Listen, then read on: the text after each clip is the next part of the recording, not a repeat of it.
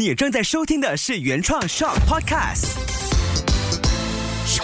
欢迎你继续收听秋月的育儿天地，搞懂孩子不费力。Kobe，你在学校有好朋友吗？有，嗯，你算得到吗？大概有几个好朋友呢？呃，算不到。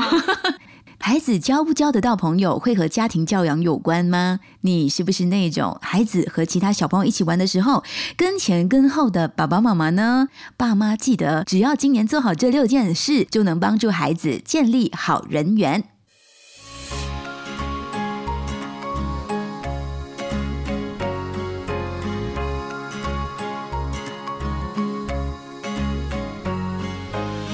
秋月的育儿天地。Hello，我是秋月。再过不久呢，很多的孩子都要升上新的学年，或是进入新的学习环境，甚至是启动居家学习的孩子，有一天也会拓展自己的小朋友社交圈。那当爸爸妈妈的都会好奇，或者我说关心好了，孩子能不能够顺利的结交到新朋友、好朋友？担心孩子可能会落单。那这一期内容呢，就稍微整理了心理学家的建议，从家庭的教养开开始，我们一起来为孩子的社交生活带来正向的发展。家长只要做足这六件事，到底是哪六件事呢？希望你可以听完这一期的 Podcast，肯定有一些东西你可以带走的。美国的北卡罗来纳大学心理学教授。佩斯丁他就说：“我们做爸爸妈妈的行为和思维呢，其实是会影响到孩子在同才之间受欢迎的程度。所以家长可以透过简单的行为改变来帮助孩子建立更好的人际关系。简单来说，就是我们大人只要稍微的 fine tune 一点点。”微调我们的行为或者我们说话的方式，有一些小技巧，等一下在六件小事里面都会提到，就可以帮助孩子呢，在未来认识新朋友或者是破冰的时候，都可以带来很大的帮助。那我先请你问问自己，你觉得自己在朋友圈里面呢，你是觉得这个受欢迎程度重不重要呢？那怎么样才叫做是好人缘？怎么样才算是受欢迎？可能每个人解读不一样。就有人觉得，哎，太受欢迎很烦哎，只要有好的朋友，有一两个知心的朋友就足够了。甚至是去到新的工作环境，很容易就可以跟同事们打成一片，呃，这样就够了。这样是你的答案吗？每个人的答案可能不一样。你先想一遍，这个也算是帮孩子先想一遍，你希望孩子是怎么样去结交到朋友的一个过程。那这位心理学教养专家就是佩斯丁，他说，一般人呢对于受欢迎会有两种诠释，第一种是在地位上的受欢迎，就是身份地位，比方说在求学时期啦，学校中的风云人物啊，他可能就是地位上面受欢迎。但是这一种呢，地位上的受欢迎套在孩子身上的话，其实是有压力的，因为就等同于期望孩子寻求在同才之中有更高的地位，反而会鼓励到一些。高风险的行为出现，产生更多社交上的问题和心理上的不愉快，同才之间的比较啊，或者是为了真的地位上受欢迎而争出风头之类的。所以这一件事情呢，我们不做讨论，也不鼓励。根据心理学专家的建议，我们更应该鼓励孩子追求的其实是第二种的受欢迎，也就是好人缘，好像比较自然的发生的事情。拥有好人缘的人呢，通常就开朗，也更。有机会去练习各种的社交技巧，好人缘也容易带来更好的工作机会、更稳定的人际关系。那小孩子有好人缘的话呢，能够帮助他们投入，还有面对任何的社交场合或者是社交的日常生活。当然，人缘有时候是不能强求的，就像是我们没有办法改变自己的外貌，或者是抵抗社会现有的价值体系，它已经存在了。但是如果孩子对人际关系方面呢？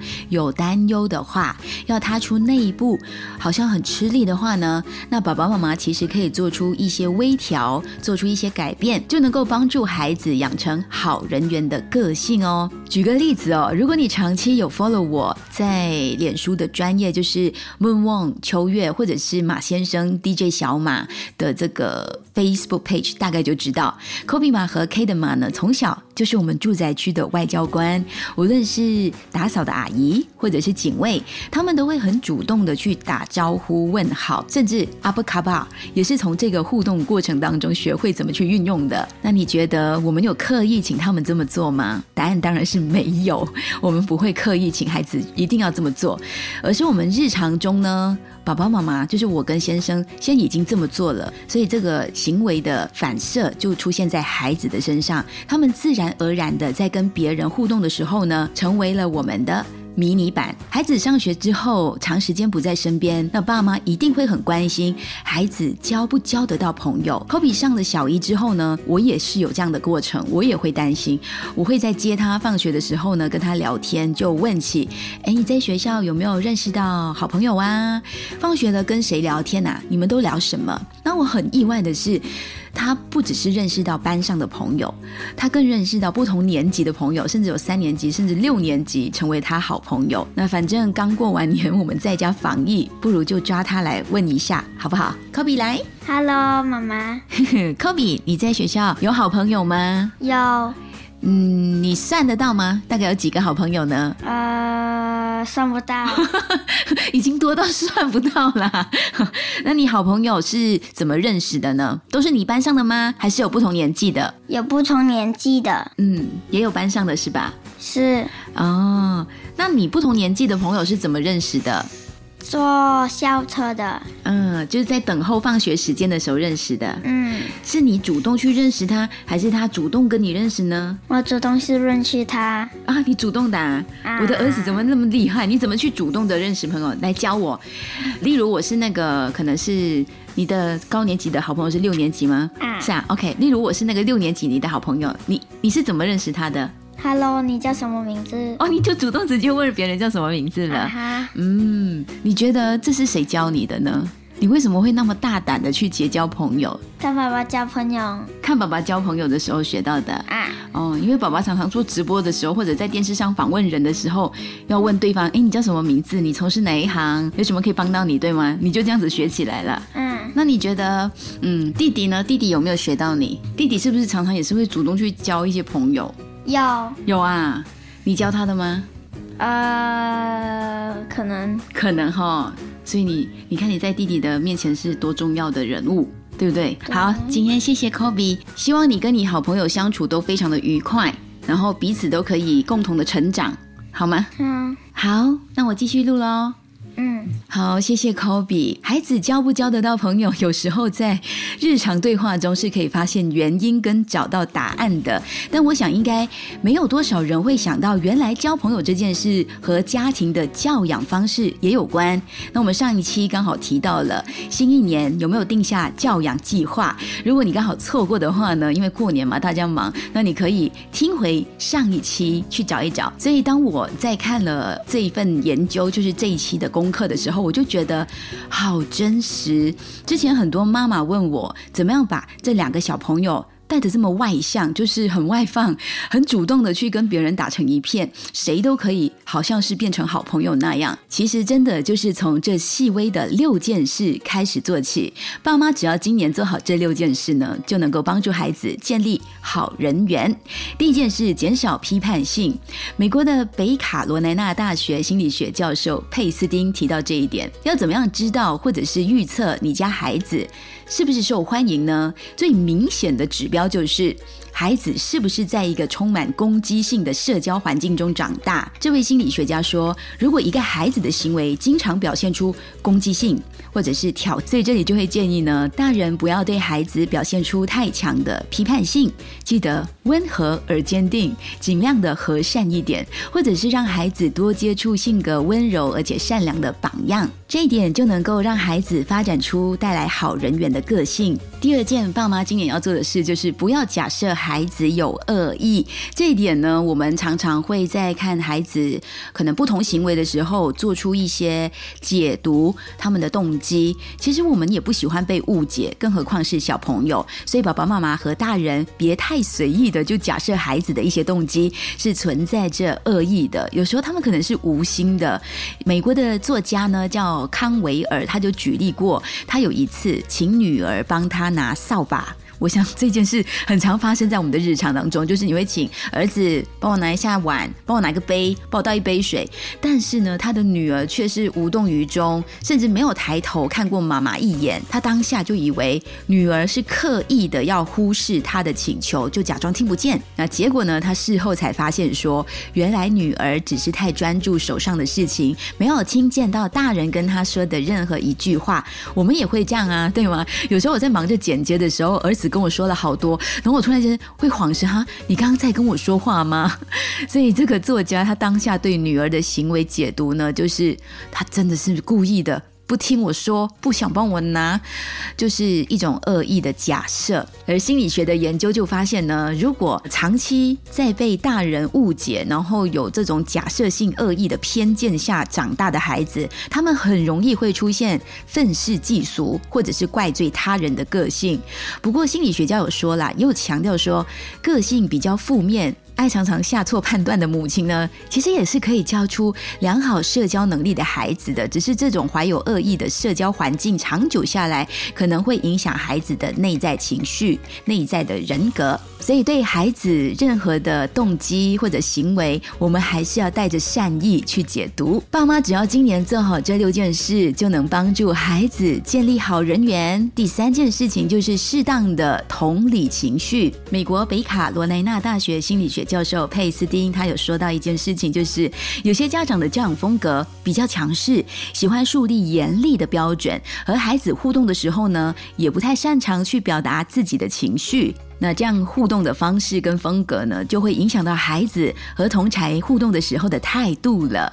你想象一下，小朋友他第一次去认识新朋友的时候，他就想说：“嗯，爸爸妈妈是这样跟我说话的，那我就这样子去跟我的朋友说话。”结果他在朋友当中就变成了你的小人版，然后就会是很严格的小朋友，很有那种严厉标准，然后又不太说自己内心感受的小朋友。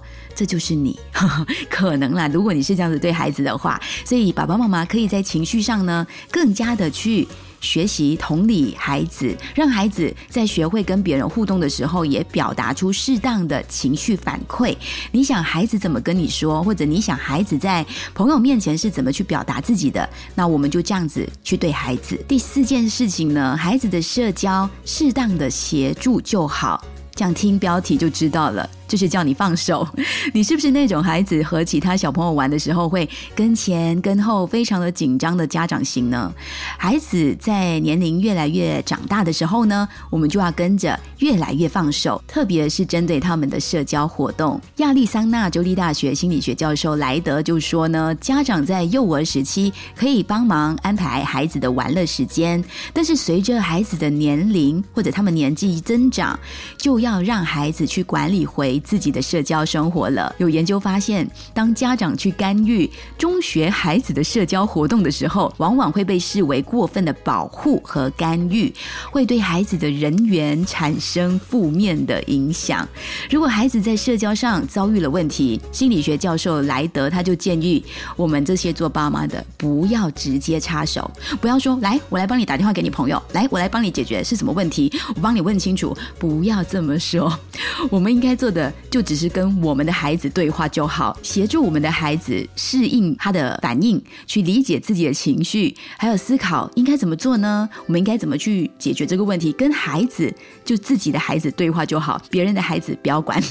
在讨论跟制定这个计划，那我们家的孩子他就会知道方向，也会知道怎么样去面对他当下眼前面对到的这些社交问题。爸妈只要今年做好这六件事，一定可以帮助的孩子建立好人。缘第五件事就是更深层一点的讨论社交问题。美国北卡罗来纳大学心理学教授佩斯丁说，研究发现呢，独占话语权的家长，也就是只有你说。没有别人说的家长，孩子在跟别人互动的时候呢，也往往会过分的专注在自己身上，就是只有他说的份。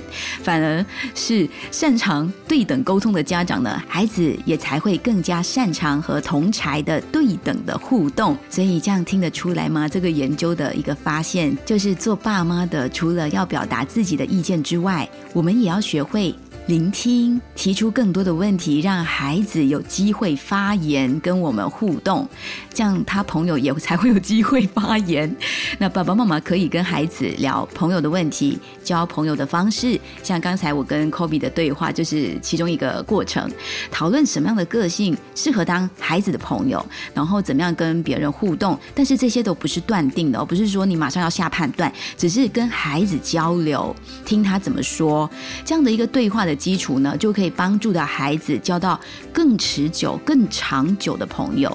如果是在社交上有什么冲突，或者是发生什么问题，我们也可以跟孩子对话，他也会第一时间想到：哎，我可以跟爸爸或者是妈妈讨论这方面的问题。尤其是当孩子受到了同才甚至是高年级的朋友的嘲弄或排挤的话，他也懂得可以跟谁聊。